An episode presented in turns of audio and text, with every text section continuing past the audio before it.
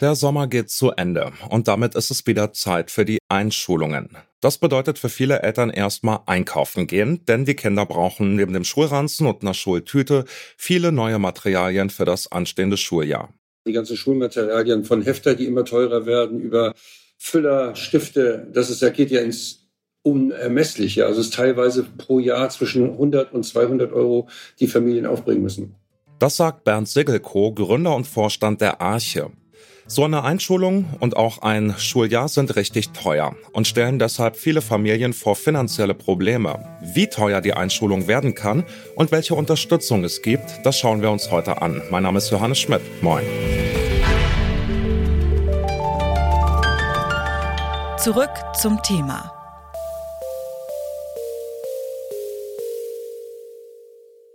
Bitte widmet eure Aufmerksamkeit unserem Werbepartner. Die Suche nach geeigneten Mitarbeitenden kann viel Zeit in Anspruch nehmen, muss sie aber nicht unbedingt, denn man kann sich helfen lassen. Zum Beispiel mit den Premium-Stellenanzeigen von Indeed, denn damit wird eure Stellenanzeige in der Suche sichtbarer und Bewerberinnen und Bewerber werden schneller auf euch aufmerksam. Indeed schenkt euch jetzt 75 Euro Startguthaben für eure Premium-Stellenanzeigen. Klickt dazu auf den Link in den Show Notes. Es gelten die AGB. Bis Mitte September werden die letzten Kinder in Deutschland eingeschult sein. Für die neuen Erstklässlerinnen oft ein ganz besonderer Tag. Für die Eltern vor allem ziemlich teuer. Ich habe meine Kollegin Ina Lebedjew mal gefragt, ob sie einen Überblick hat, was sie alles für die Einschulung ihres Kindes gekauft hat. Also summentechnisch nicht, aber auf jeden Fall, also ein Kind braucht einen Schulranzen und so jede Menge Equipment drumherum. Also natürlich so Stifte und keine Ahnung, Mappen, Sportzeug. Wir haben einen Schreibtisch gekauft. Wir haben eine Zuckertüte gekauft. Die auch Ein Emil, gibt es Emils noch? Was ist Emil? Das waren so Trinkflaschen, die wurden früher an der Schule verkauft. Die ah. waren in so, in so Schaumstoff drin und dann sind die nicht so leicht kaputt gegangen, wenn die Kinder die haben hinfallen lassen. Ah, okay. Nee, ein Emil haben wir nicht gekauft, aber Trinkflasche war auch dabei. Also wir haben auch so ein bisschen verteilt auf die Familie. Äh, sozusagen Leute, die Sachen, sinnvolle Sachen schenken zur Einschulung, das ist natürlich cool. Aber es ist auf jeden Fall ein Kostenfaktor, ist auf jeden Fall ein Thema. Ja, eine lange Liste, das hört man da schon raus. Und für manche Familien ja auch echt eine schwierige Liste, weil finanziell gar nicht so einfach zu stemmen. Was war denn für dich das, was dich am meisten vom Hocker gehauen hat, so preistechnisch, wo du echt gedacht hast, krass, wie teuer sowas ist? Das war auf jeden Fall der Schulranzen. Also ich habe mich so gedanklich drauf eingestellt, naja, also was zahlt man so für eine Tasche? Vielleicht 100, 150 Euro habe ich so angenommen. Und ein neuer Schulranzen kostet einfach leider 300 Euro oder 350 haben wir, so, glaube ich, sogar bezahlt mit einem Schnick und Schnack. Also wir waren bei der Schulranzenberatung, haben das Ding anpassen lassen. Man möchte ja auch nicht, dass das Kind schief und krumm ist irgendwie nach zwei, drei Jahren. Und äh, das war krass. Also 350 Euro für, für einen Schulranzen, das ist eine Hausnummer auf jeden Fall. Man merkt also, vor allem die Erstausstattung ist besonders teuer. Wer einen recht guten Schulranzen für sein Kind möchte, ist mal schnell bei 200 Euro. Und das ist dann noch die untere Preisklasse. Bernd Siggelko ist Gründer und Vorstand der Kinderstiftung Arche und selbst mehrfacher Familienvater. Ich habe ihn gefragt, wie teuer die Erstausstattung werden kann. 200 Euro pro Schulranzen ist dann noch die Seltenheit. Und man möchte ja auch einem Kind, auch wenn es sozial benachteiligt ist, das nicht schon an seinem Rücken ansehen. Und da sind dann die Kosten nicht nur 200 Euro, sondern da kommt ja, die Erstausstattung kann ja ganz schnell bei 400, 500 Euro liegen. Und Kinder sind damit relativ teuer. Und das darf natürlich in unserer Gesellschaft heute gar nicht sein. Wie groß ist der Anteil der Familien, die diese ganzen Kosten selber gut stemmen können, beziehungsweise wie groß ist der Anteil der Familien, die da Hilfe brauchen? Na, wir haben in Deutschland ungefähr 3,5 Millionen Kinder, die in einem finanziellen Risiko leben. Also die bezeichnet man als finanziell arme Kinder. Das ist eine große Zahl und die haben natürlich dann gerade in diesem Bereich das Nachsehen. Das sind Kinder, die ja auch manchmal aus der bildungsfernen Schicht kommen. Das sind Kinder, die vielleicht der deutschen Sprache auch nicht so mächtig sind. Das sind Kinder, die aus alleinerziehenden Haushalten kommen. Und diese Kinder brauchen natürlich viel mehr Unterstützung Natürlich nicht nur finanziell, das geht ja dann noch weiter. Die haben das Problem mit der Erstausstattung für die Schule, mit dem Schulmaterial, aber es geht dann im Bildungsbereich ja noch weiter. Die brauchen auch noch außerschulische Nachhilfe und die kostet ja leider auch unermesslich viel.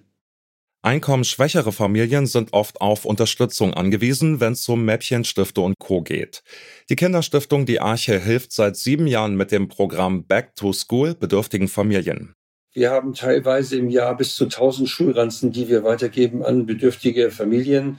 Das heißt, diese Schulranzen sind ausgestattet mit Federtasche, mit der Erstausstattung, mit allen Heftern, mit allen Stiften, unter Umständen für größere Kinder auch mit Zirkel und Lineale, Geodreiecke, was ja dann auch, wenn man irgendwo hingeht, auch mittlerweile viel mehr Geld kostet. Aber wie können Familien sonst unterstützt werden? Da setzt zum Beispiel das Bildungs- und Teilhabepaket des Bundesministeriums für Soziales und Arbeit an.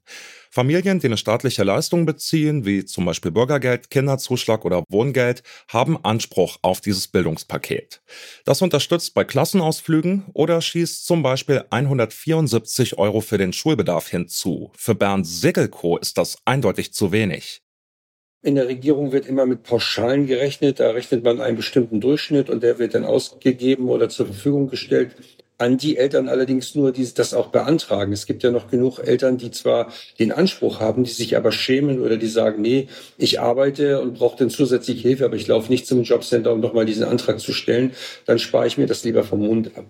Diese Zahlen, wo immer sie herkommen, welche Experten sie immer zusammenrechnen, es sind nicht die Experten, die die Kinder kennen. Äh, das muss ich bei politischen Entscheidungen leider immer wieder feststellen. Wir erleben hier Kinder anders, als die Politik ihre Gesetze macht. Und da wird auch eine Kindergrundsicherung, die bis jetzt immer noch nicht genug überlegt wird, auch nicht die Lösung bringen, wenn das Geld nicht direkt beim Kind ankommt. Weil häufig kommen Gelder auch in Familien, die nur Löcher stopfen. Und ein Betrag von 174 Euro, wenn alleine die Schulbücher pro Schuljahr 140 Euro kosten, was wird mit dem Rest? Das reicht ja im Leben nicht. Um Eltern und vor allem deren Kindern zu helfen, wird in der Politik gerade über eine Kindergrundsicherung diskutiert. Die soll auch im Bereich Bildung unterstützen. Für Bernd Sigelko ist so eine Sicherung wichtig, aber nicht die einzige Lösung.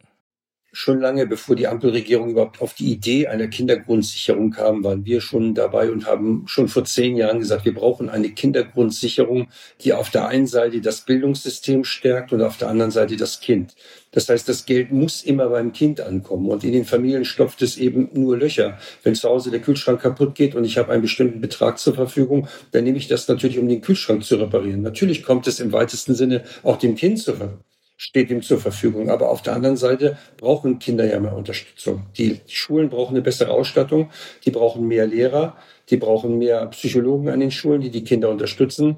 Da braucht es Geld. Das war unsere Forderung, die Hälfte der Kindergrundsicherung in das Bildungssystem zu geben und die andere Hälfte direkt beim Kind ankommen zu lassen.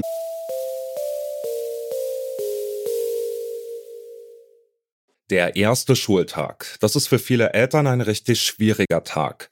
Man braucht sich ja nur anzuschauen, wie teuer zum Beispiel ein guter Rucksack ist.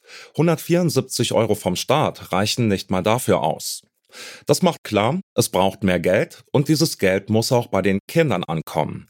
Deshalb plädiert Bernd Sigelko dafür, die finanzielle Unterstützung direkt in die benötigten Ausrüstungen und Einrichtungen zu lenken. Und hier noch eine Empfehlung für euch. Der August steht bei uns im Zeichen des Buches. Seit dem 22. August findet ihr die neue Staffel des Detektor FM Podcasts zur Longlist des Deutschen Buchpreises. Wir stellen die Leseproben der 20 besten Romane des Jahres vor. Im Wordstream von Detektor FM und als Podcast. Und damit sind wir raus für heute. An dieser Folge mitgearbeitet haben Leonie Albrecht, Johanna Mohr und Lars Fein. Produziert hat sie Tim Schmutzler, Chefin vom Dienst war Alina Metz und mein Name ist Johannes Schmidt. Ciao und bis die Tage. Zurück zum Thema vom Podcast Radio Detektor FM.